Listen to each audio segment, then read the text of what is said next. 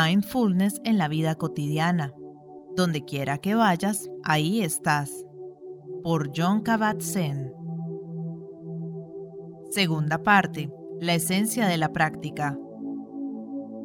La meditación de la montaña. Cuando hablamos de la meditación, las montañas tienen mucho que enseñarnos, pues tienen un significado arquetípico en todas las culturas. Las montañas son lugares sagrados, la gente siempre ha buscado orientación espiritual y renovación en ellas. La montaña es el símbolo del eje del mundo, el monte Meru, la morada de los dioses, el monte Olimpo, el lugar en el que el líder espiritual encuentra a Dios y recibe de él los mandamientos y la alianza, el monte Sinaí.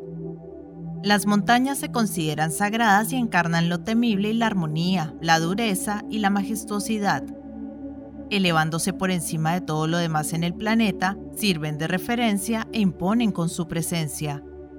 Su naturaleza es fundamental, roca. Son duras, sólidas como una piedra. Las montañas son el lugar donde tienen lugar las visiones, donde uno puede entrar en contacto con la escala panorámica del mundo natural y su intersección con las raíces frágiles pero tenaces de la vida las montañas han desempeñado papeles clave a lo largo de la historia y la prehistoria. Para los pueblos tradicionales, la montaña es y sigue siendo una madre, un padre, un guardián, un protector, un aliado. En la práctica meditativa, a veces puede ser útil tomar prestadas estas maravillosas cualidades arquetípicas de las montañas y utilizarlas para reforzar nuestra intencionalidad y la determinación de sostener el momento con una pureza y una simplicidad fundamentales. Sostener la imagen de la montaña en la imaginación y en el cuerpo puede refrescarnos la memoria acerca de por qué estamos sentados ante todo y de qué significa verdaderamente morar en el ámbito de la no acción cada vez que nos sentamos. Las montañas son, intrínsecamente, el símbolo de morar en la presencia y la quietud. La meditación de la montaña puede practicarse como se describe a continuación, o bien modificarse para que pueda resonar con nuestra visión personal de la montaña y de su significado. Puede hacerse en cualquier postura, pero a mí me parece más potente cuando estoy sentado en el suelo con las piernas cruzadas, que es como mi cuerpo se asemeja más a una montaña y se siente más como una montaña tanto interna como externamente. Estar en las montañas o ver una montaña ayuda, pero no es en absoluto necesario. En este caso es la imagen interna la que es la fuente de poder. Imagínese la montaña más hermosa que conozca o de la que haya oído hablar o que pueda imaginar, una cuya forma le diga algo a usted personalmente. Mientras se centra en la imagen o en la sensación de montaña con la imaginación, Note la forma de conjunto de la montaña, su majestuosa cumbre, su base enraizada en la roca de la corteza terrestre y sus laderas empinadas o suaves. Note también lo sólida, lo estable y lo hermosa que es, ya sea con la vista desde lejos o desde cerca. Una belleza que emana de la singularidad de su contorno y su forma, y que encarna al mismo tiempo las cualidades universales de montaña que trascienden cualquier contorno y forma en particular. Quizás su montaña tenga la cumbre nevada y árboles en la parte baja de las laderas. Quizá esté rematada por una cima prominente, o tal vez por una serie de cumbres o una altiplanicie. Aparezca como aparezca, siéntese y respire con la imagen de esta montaña, observándola, notando sus cualidades. Cuando sienta que está preparado, vea si puede hacer que la montaña se una a su cuerpo, de modo que su cuerpo, que está sentado, y la montaña que ve en la imaginación lleguen a ser una misma cosa. Su cabeza se convierte en la elevada cumbre, sus hombros y brazos en las laderas de la montaña, sus nalgas y piernas en la sólida base, enraizada en el cojín que descansa sobre el suelo o la silla, Experimente en el cuerpo la sensación de altura, la cualidad axial y elevada de la montaña en lo más profundo de su columna vertebral. Invítese a sí mismo a convertirse en una montaña que respira, con una quietud inquebrantable, a ser completamente lo que es, una presencia estable, enraizada y centrada que está más allá de toda palabra y pensamiento. Como bien sabrá, A lo largo del día, mientras el sol recorre el cielo, la montaña permanece sentada. La luz, la sombra y los colores cambian prácticamente de un instante a otro en la quietud diamantina de la montaña. Incluso el ojo no experto puede apreciar los cambios que se producen en el transcurso de una hora. Estos cambios evocan las obras maestras de Claude Monet, que tuvo la genial idea de montar varios caballetes y pintar la vida de sus temas inanimados desplazándose de un lienzo a otro a medida que el juego de luz, de la sombra y del color transformaba la catedral, el río o la montaña que estaba pintando y despertaba el ojo del observador. Mientras la luz cambia, la noche sigue al día y el día a la noche. La montaña permanece sentada, siendo ella misma, Permanece quieta mientras una estación transcurre para dar paso a otra y mientras el estado atmosférico cambia momento a momento, día tras día. Es la calma que habita todo cambio. En verano no hay nieve en la montaña, salvo quizás en la cúspide o en los peñascos resguardados de la luz directa del sol. En otoño es posible que la montaña muestre una capa de rojos refulgentes como el fuego, y en invierno un manto de nieve y hielo. En cualquier estación, es posible que un velo de niebla o nubes la envuelva de vez en cuando o que una intensa lluvia helada azote sus laderas.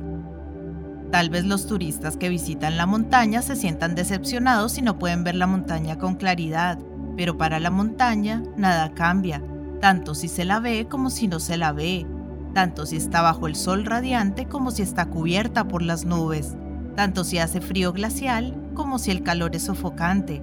Simplemente permanece sentada, siendo ella misma. En ocasiones recibe la visita de tormentas violentas o de nevadas, lluvias y vientos de inconcebible intensidad, ante lo cual la montaña permanece sentada. Llega la primavera y los pájaros vuelven a cantar en los árboles, las hojas vuelven a cubrir las ramas que las habían perdido, las flores florecen en las elevadas praderas y en las laderas. Los arroyos se desbordan con el agua del deshielo. Mientras ocurre todo esto, la montaña permanece sentada, imperturbable ante los fenómenos meteorológicos y lo que ocurre en la superficie, ante el mundo de las apariencias. Mientras estamos sentados sosteniendo esta imagen en la mente, podemos encarnar esa misma quietud y ese mismo enraizamiento inquebrantables ante todo lo que cambia en nuestras vidas segundo tras segundo, hora tras hora, año tras año. En nuestra vida y en nuestra práctica meditativa, experimentamos constantemente la naturaleza cambiante de la mente, del cuerpo y del mundo externo.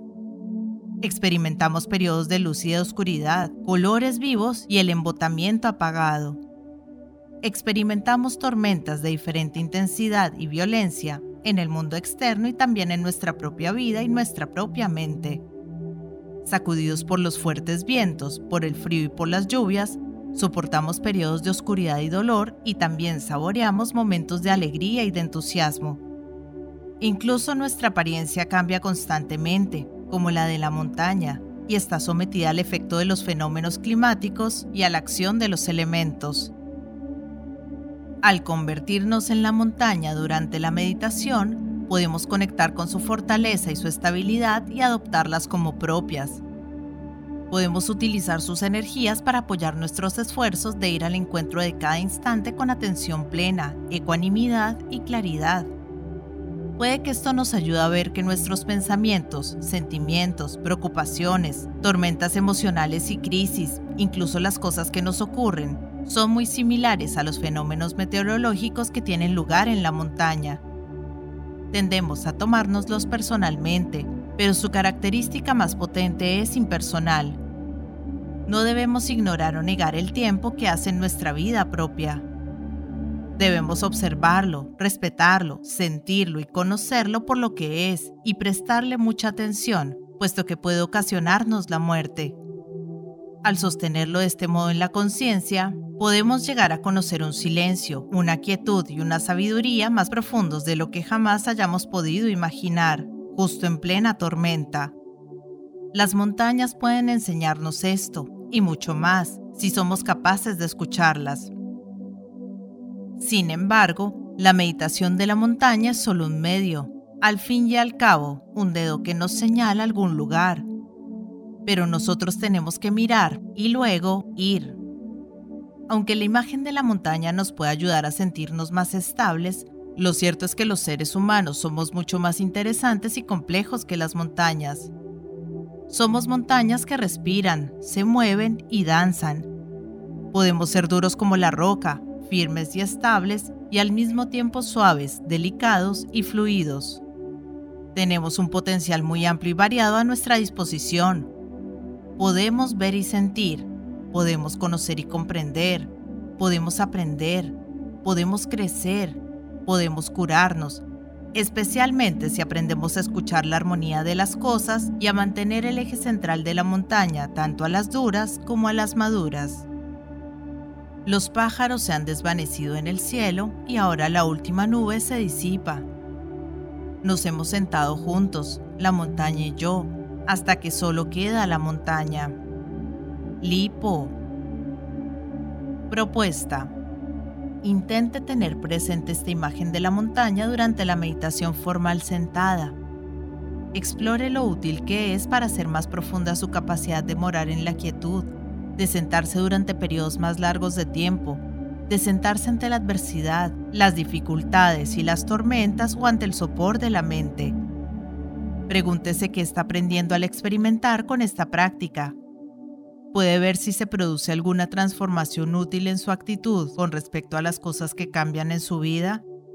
Puede dejar que la imagen de la montaña le acompañe en la vida cotidiana Puede percibir la montaña en otras personas y permitir que tengan su propio contorno y su propia forma, que cada montaña sea única.